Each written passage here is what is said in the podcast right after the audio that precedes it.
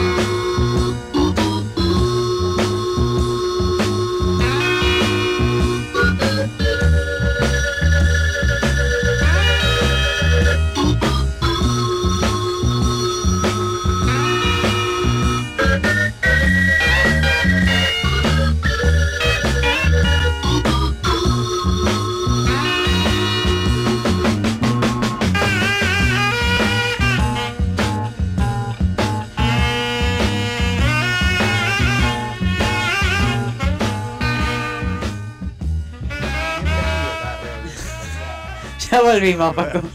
Seguimos en Nirvana Verbal, nuestro programa en hip hop, y ahora le toca el turno. Para, te puedo una pregunta sobre la Liga Bazooka, porque no hablamos. No, no, no te voy a hablar de nada que no quieras. Eh, si Sí. tenés que eh, votar Larrix o Replic, Eh, sos um, jurado. Así, mano. Justo, ¿eh? justo fue la que más me costó de la jornada, debo decir, eh, sacar mi opinión y la volví a ver y cambié de opinión y después volví a cambiar de opinión, pero creo que yo votaría Replic.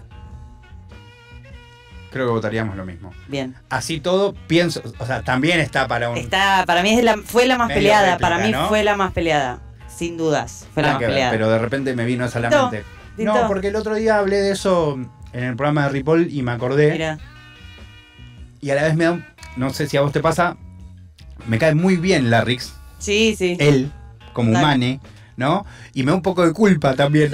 Porque a la vez me parece más cercano a mí lo que dice eh, Larrix. Bueno, eh, yo te acordás me que no me acuerdo si fue de- en uno de los programas que estuviste o que no estuviste, pero que yo mencioné, creo hablando con Manu, el tema de que de todas formas el debate que se generó en el face off y en la batalla Hola. me pareció de muy super mega archi interesante y además que eso quizás en cuanto a la lectura que se hace coincide un montón con lo que dice Larrix. Pero bueno, Completamente. eh, Y algo que también es muy loco, sobre todo por las conversaciones que tenemos habitualmente en relación a qué quiere consumir la gente, qué interés, eh, qué contenido le interesa a determinadas personas, determinada eh, eh, ámbito etario, etcétera, etcétera, etcétera. visto está. Eh, la, esa batalla en la que literalmente hablan sobre qué es el arte y para qué sirve, ¿no? Con mayor o menor profundidad, Sí.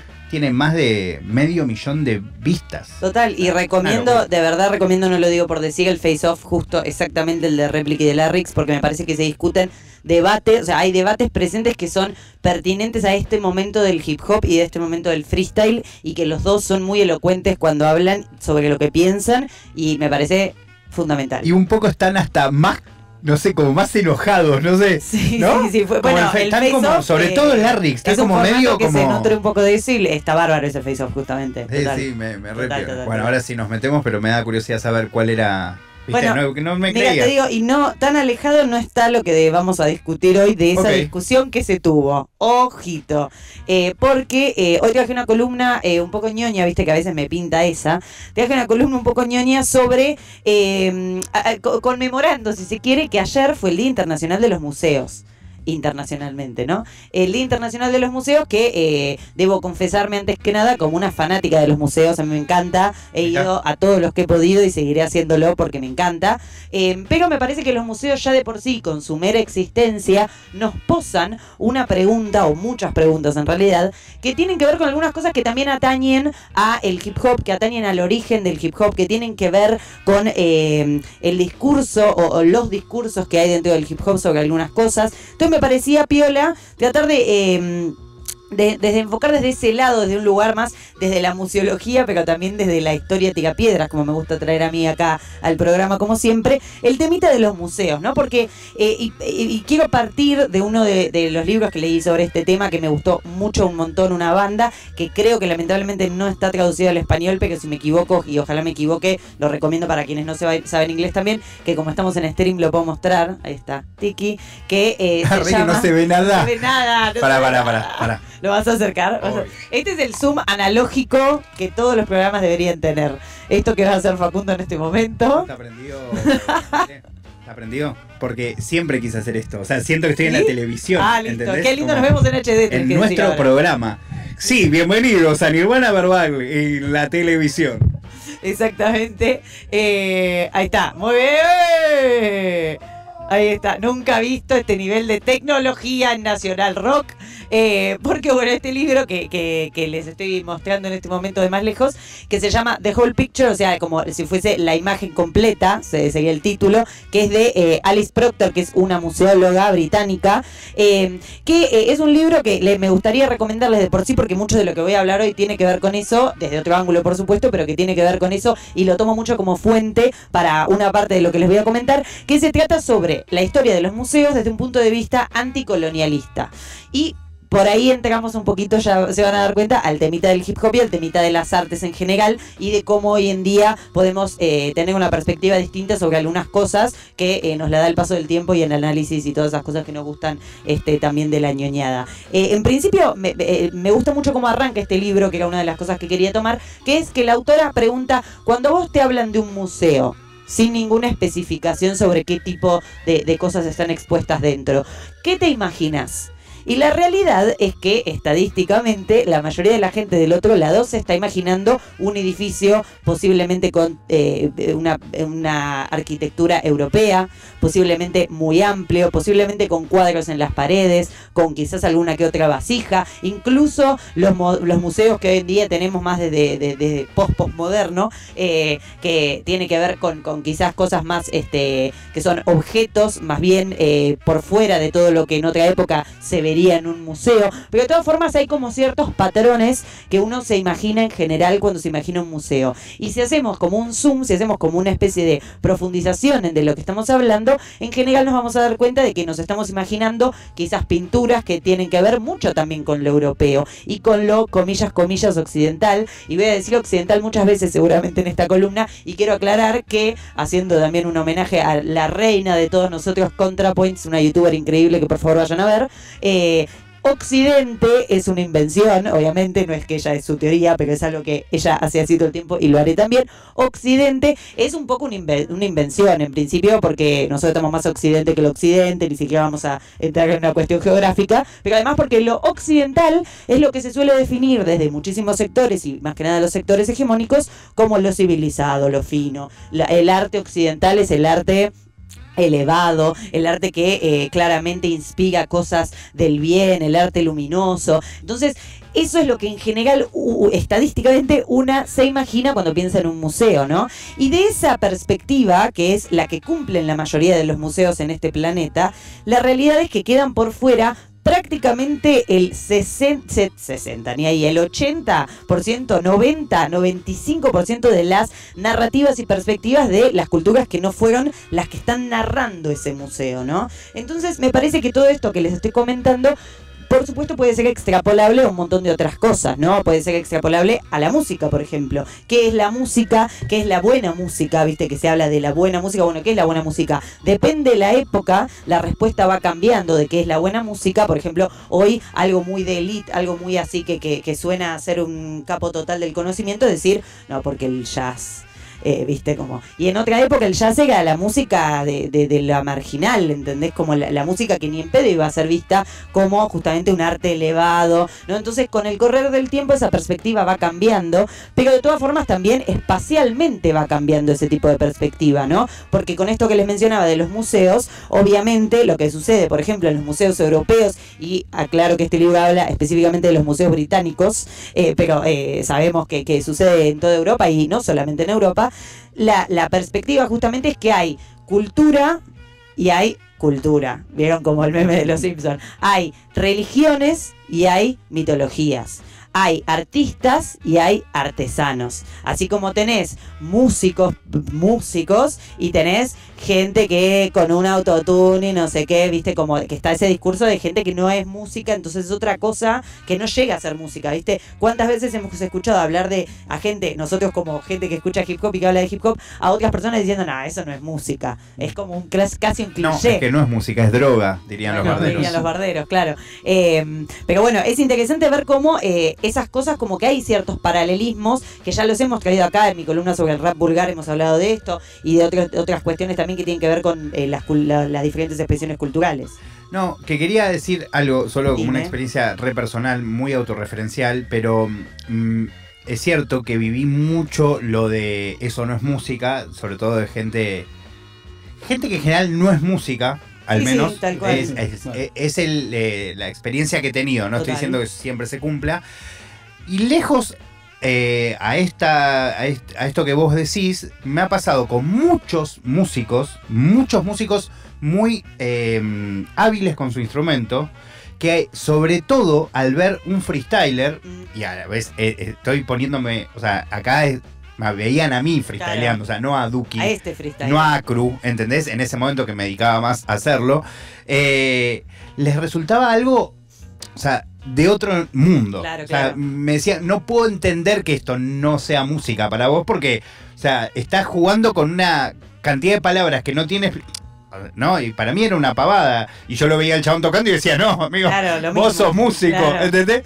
Pero es muy loco como de los músicos en general, cuando ven a alguien que hace algo así con las palabras, les parece muy musical. No, no, o sea, muy lejos de esa visión. Total, porque justamente este comentario de no es música, no necesariamente, y de hecho esto que decís muchas veces no es así, no va de la mano con eh, un conocimiento musical, no va de la mano ni siquiera con un análisis musical, va de una mano con un análisis que quizás tiene más que ver con eh, cuestiones ideológicas, que tiene más que ver con cómo hegemónicamente es el discurso de lo que es y lo que no es arte, lo que es y lo que no es poesía. Por ejemplo, con el, rap pasa mucho esto de no es poesía. Bueno, ¿por qué no es poesía, no? Y después te dicen, no, eh, no sé, Gustavo Cerati, a quien todos consideramos un excelente poeta de la música nacional, sí es poesía, pero quizás, no sé, a no. ¿Por qué? Y bueno, ahí no hay una cuestión de análisis ni lingüístico ni, ni musical, hay una cuestión que va por otro lado y que justamente es quizás eh, a lo que apuntan varias de mis columnas en analizar y ver bien de dónde viene o en todo caso si ya sabemos de dónde viene, cuestionarnos a partir de saberlo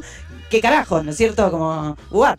Eh, pero bueno, otra de las cosas que, justamente esto de los museos que traía, que me parece muy importante y que está en este libro que les recomendé, pero que también sucede con el hip hop eh, y sucede con la música en general, es el tema meramente como puntualizando en todo esto que estamos diciendo para reducir el campo de análisis, el temita del colonialismo, ¿no? Que mucho tiene que ver con lo que ya estuve mencionando. Este, justamente eh, los museos no hay que pensarlos como un sencillamente un espacio donde hay cosas que están en exposición. Obviamente sí es eso, pero es mucho más que eso, porque el espacio, lo que ¿para qué sirven los museos? Obviamente sí para ver cosas lindas, sí, obvio, pero también el museo es un espacio que le da forma a nuestra memoria sobre los hechos históricos, que le da forma a cómo tenemos, a, qué relato recibimos y cómo recibimos ese relato, ¿no? Entonces, este, algo que me parecía interesante es resaltar que los museos no representan ni pueden nunca, obviamente, representar la historia completa de una época, de un siglo, porque sería imposible, obviamente no estamos tampoco diciendo que eso es lo que debería pasar, porque sería imposible, pero sí tampoco, teniendo eso en cuenta, tenemos que dejar de lado o tomar como una casualidad que la ideología que destilan sea una ideología hegemónica, ¿no? A mí me pasó, y voy a traer un caso este, personal acá, me pasó de ir, a, entre todos los museos a los que suelo ir, pues me gustan, de ir a un museo en la ciudad de Manchester, que quedaba cerca de donde yo estaba hace un par de mm, tiempos, em, que era un museo estatal, ¿no? Y como el gobierno de Manchester, que es un gobierno laborista, es decir, para hablar así en términos claramente errados pero entendibles, más tirando al peronismo, eh, era un museo que se había como eh, ayornado, si se quiere, a los tiempos que corren. Entonces, por ejemplo, tenía una regla que era que tenía que haber un porcentaje de expositores que sean expositoras, ¿no es cierto? Este, o también, por ejemplo, algo que me impactó muchísimo y que ya de por sí me parecía un statement, ya de por sí me parecía algo importante que el museo tenga, era que, por ejemplo, había algo que debería estar colgado en un lugar, pero que como los artistas eran de Palestina y el gobierno británico no los había dejado ingresar al país, no les había dado las visas y ni siquiera les había dejado mandar lo, que iban a exponer, lo que había era colgado en el lugar donde debería estar esa pieza de arte una eh, la carta formal que le habían enviado a los artistas de Palestina diciendo que no podían ingresar al país, Claro. ¿no? Firmada por el, el primer ministro británico Boris Johnson, quien era primer ministro en ese momento, ¿no? Como esas cuestiones son disruptivas en un museo, pero no solamente porque son disruptivas en términos de que eh, a nosotros nos sorprende porque eh, mira qué bueno que está, sino porque justamente no se corresponde con lo que el museo se supone que tiene que hacer, ¿no es cierto? Que es como una historia sin eh, disrupciones, sin discusión, una historia más bien lineal, como todo desde el mismo parlante, si se quiere. Este, entonces, es interesante ver cómo los museos, y así como puedo decir los museos, puedo decir eh, la industria mainstream de la música, por ejemplo, tiene una especie de em, plantilla en la que se debe comportar, ¿no es cierto? Eh, y justamente con el hip hop, hablando también de, de- de todas estas ideologías y agendas y demás que rigen a ¿Vas los a armar tu museo de hip hop argentino? Yo te banco igual. encantaría. ¿Vos sabés ¿Sabes qué? que me puse a googlear si hay museos de hip hop? Obviamente. Hay museos de hip hop. Y hay más de los que me imaginaba, Sí, sí, la sí, verdad. Sí, por supuesto. No me lo Eh, hubiese planteado hasta tu columna, Flor. Mirá, lo que he generado. Eh, no, pero bueno, interesante pensar esto, ¿no? Como que obviamente hay una agenda política que carga. Política no quiere decir partidaria, siento que tengo que aclarar esto siempre. Político no es partidario. igual, ¿no? Mal, mal. Sí, eh, hay una agenda que tiene que ver Libertario no es igual a libertad. Tampoco. No, me muero. Eh, No, no, yo me enteré hace poco también, amigo. Eh, no, pero hay una agenda todo el tiempo en esas cosas porque obviamente nada no está cargado de ideología. Todo lo que consumimos está cargado de ideología, así como siempre digo la misma frase, pero la dije de vuelta. Hablar en un micrófono es algo político y no hablar en un micrófono es algo político también. No tomar un micrófono es algo político. Entonces es interesante ver cómo en el hip hop, por ejemplo, es eso, ¿no? Como hubo, eh, el sur- hip hop surgió en Estados Unidos, en un, en un lugar eh, y en una época en la cual, por supuesto, fue visto como algo marginal y demás, pero que además tuvo que tener la validación de este sector occidental, comillas, momento, com- comillas, moment, eh, occidental y del buen arte y de lo que está bien y de lo que es elevado para empezar a tener otro alcance, ¿no? Más allá del alcance que ya estaba teniendo por su propio, propio cre- crecimiento orgánico. Y ahí fue donde obviamente empezó a haber más contratos, empezó a haber dis- discográficas más grandes dándole eh, apoyo a los artistas, apoyo económico a los artistas, este, comillas, comillas, este, como también nos damos cuenta de que obviamente el capitalismo, eh, cuando sucede que algo eh, lo excede, si se quiere, en términos ideológicos, deciden ap- aplicar la mercantilización y que eso en todo caso llegue a todos lados, pero de mi mano. Llegue de mi mano y que yo te, tiene mis controles, tiene mis sellos de aprobación y de validación. Y hay cosas que van a ser validadas por mí y hay cosas que no. ¿No es cierto? Entonces, a mí me, me interesan estos paralelismos, ¿no? Este también, porque aparte, obviamente, siempre que se habla de los museos y demás, obviamente que surgen eh, ejemplos y casos que son obviamente los más este, prominentes. Yo, el Museo Británico, que me encanta, debo decirlo, sorry, he ido, no sé, cinco veces. Eh, ese museo, por ejemplo, es un horror, es una exposición del colonialismo, pero a un nivel absurdo. O sea, para darles una idea, eh, o una idea de las mil que hay ahí adentro, pero digo, eh, obviamente que tienen en exposición... elementos, objetos este, de, de- distintas culturas de todo el mundo que se chorearon. Eh, nivel, eh, tienen un cacho de Partenón ahí clavado, construido. Tienen tipo literalmente cosas que se robaron y las volvieron a construir adentro del museo. Pero, por ejemplo, ese es el arte elevado. ¿Por qué? Porque es occidental. La exposición que tienen sobre las Américas que llega hasta México, obviamente. Las Américas y la exposición que tienen sobre África, que es como si todo fuese una gran bola África, vieron que eh, en Europa y en Estados Unidos África es casi un país directamente, están en un subsuelo mal iluminado, sin la protección que tienen, por supuesto, todas las cosas eh, que están expuestas de Ro- antigua Roma, Grecia, ¿no?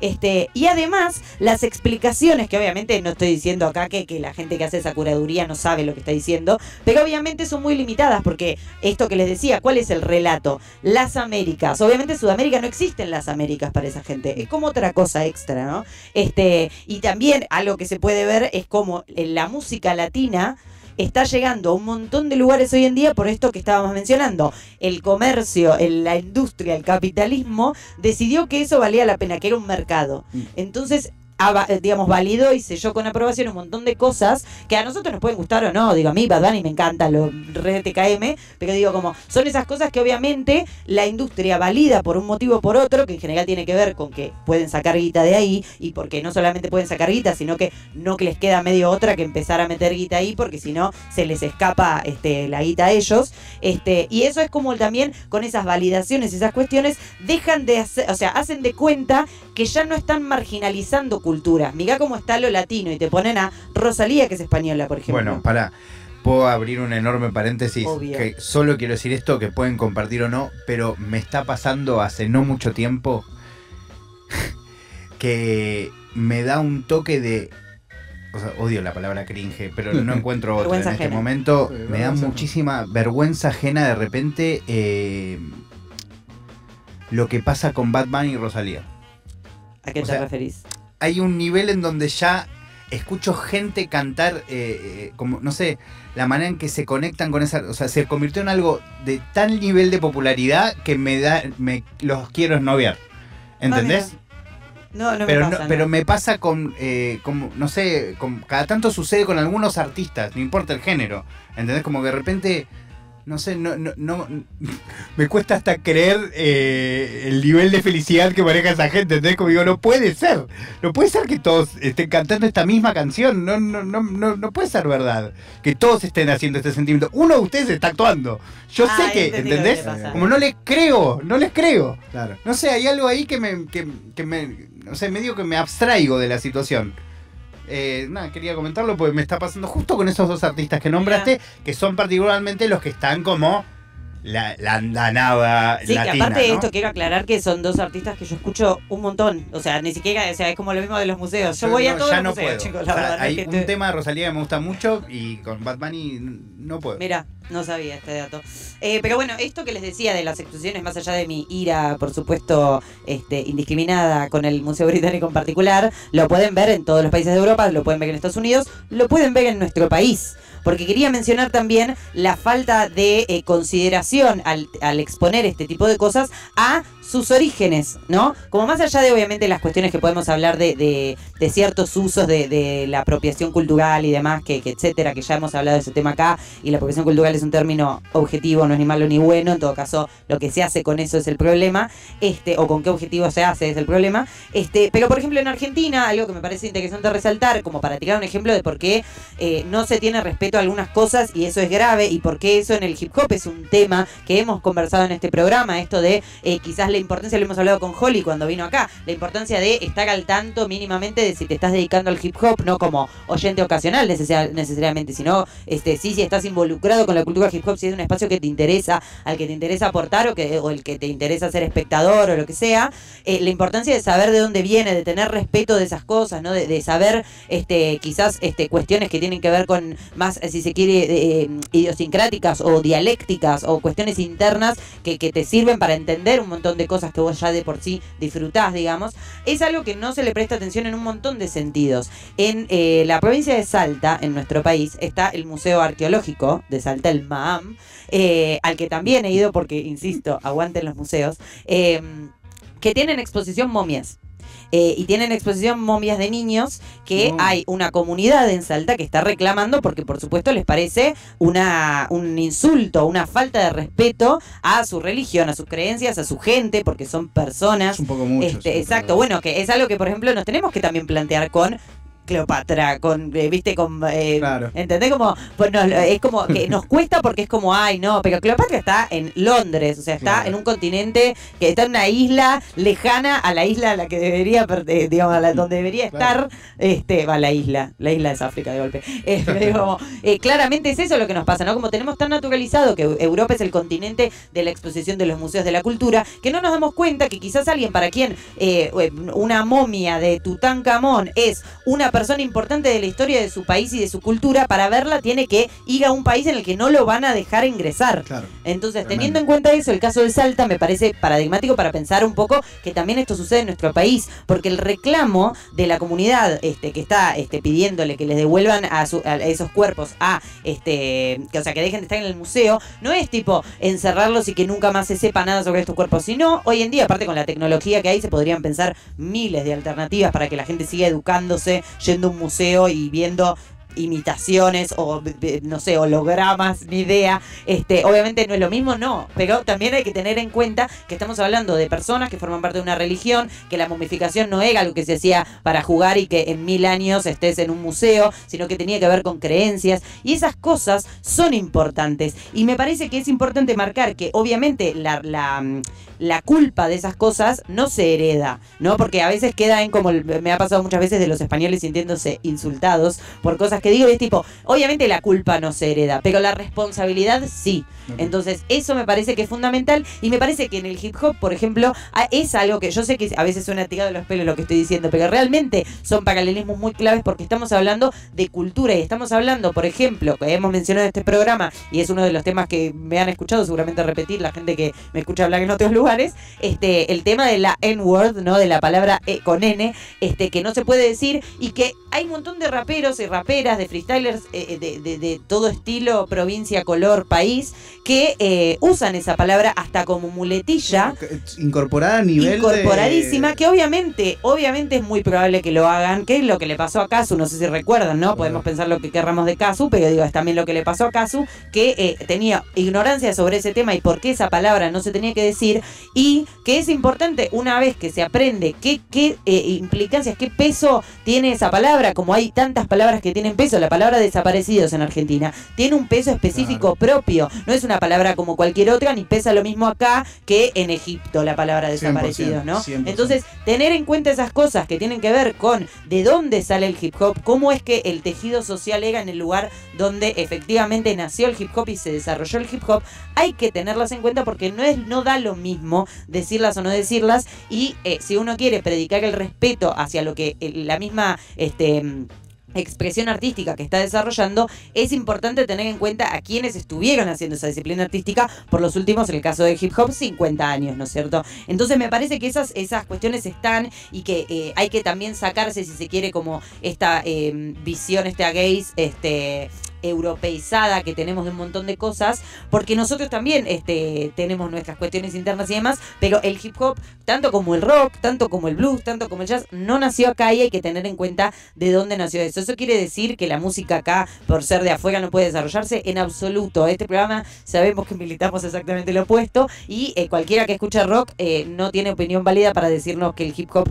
dar música de afuera o que escuche música clásica o que escuche cualquier cosa que no sea eh, Atahualpa quizás, ¿entendés? Que Claro. seguramente también tiene influencias de afuera. Entonces como teniendo eso en cuenta, ni hablar eh, el tango, ¿no?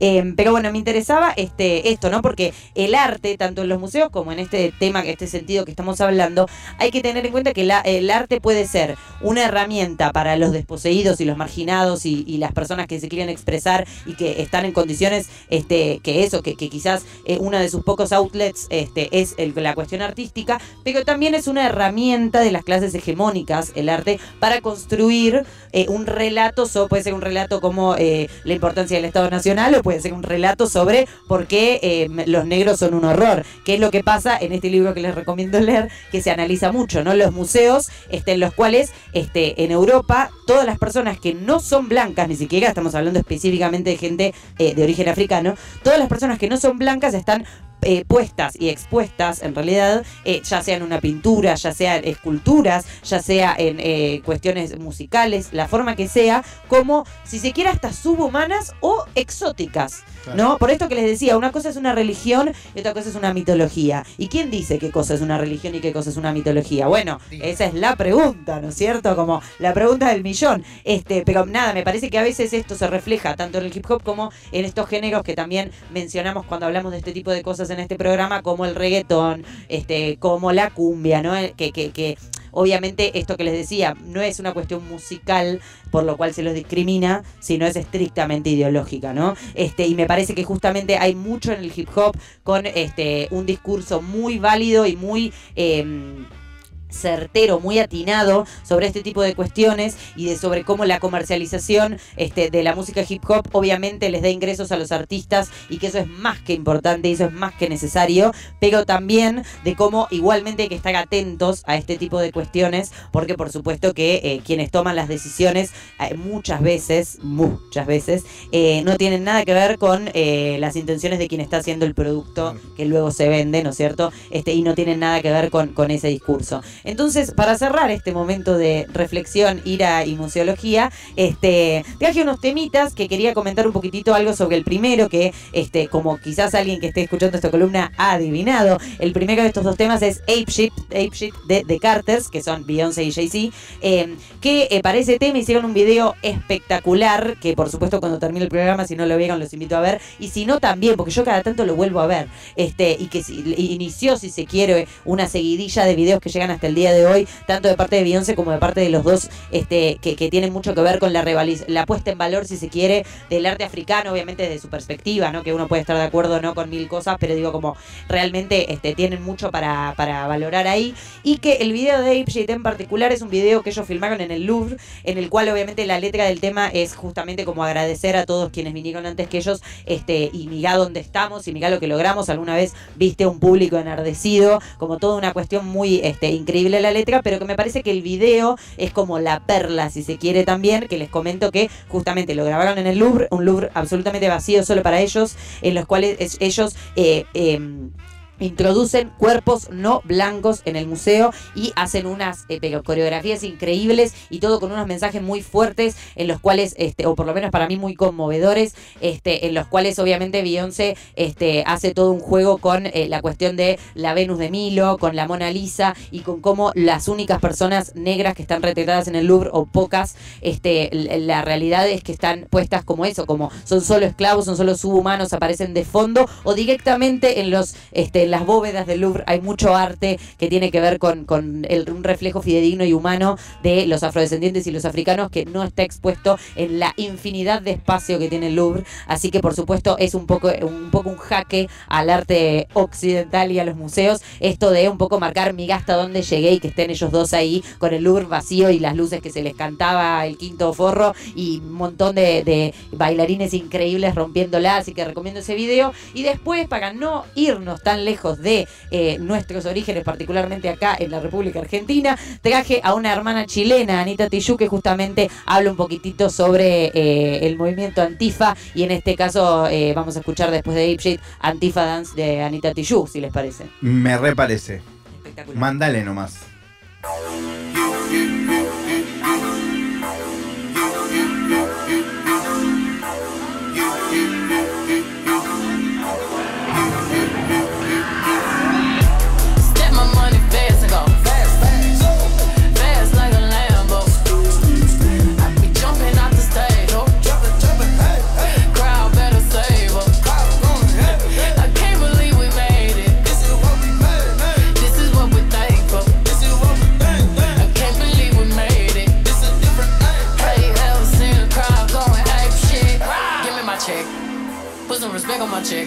Pay me in equity, pay me in equity. Watch me reverse out of dicks.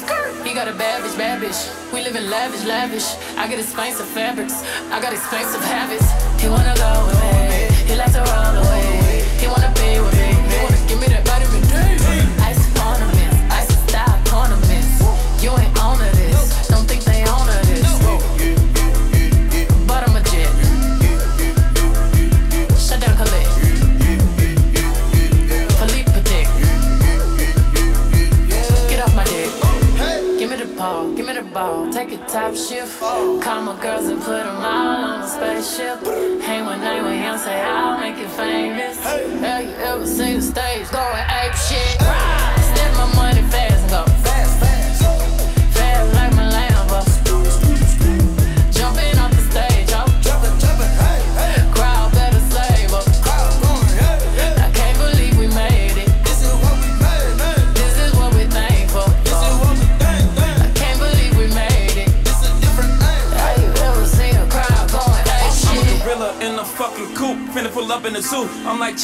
Rafiki, who been lying king to you. Pocket watch it like kangaroos. Tell these clowns we ain't amused. Nana clips for that monkey business. 4-5 got change for you. Motorcades when we came through. Presidential with the planes too. One better get you with the residential. Undefeated with the cane too. I said no to the Super Bowl. You need me, I don't need you.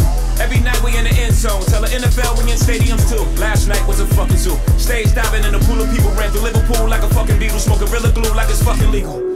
Tell the Grammys, fuck that O for A shit.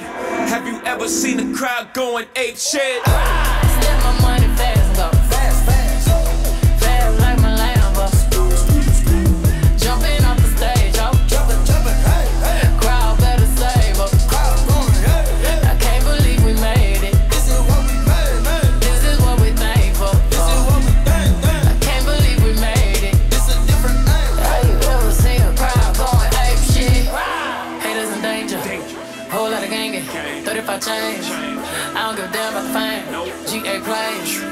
Alexander Wayne. She a thought that you claim. Can be tapping my ring. Oh. Not popping my bitches, I poppin'. We go to the dealer and cop it out. Sipping my favorite alcohol. Got me so lit, I need Tylenol. All of my people, I free 'em all. Happen to would wanna see the stars. Uh, sending the missiles out. Drinking my inhibitions out. 250 for the rich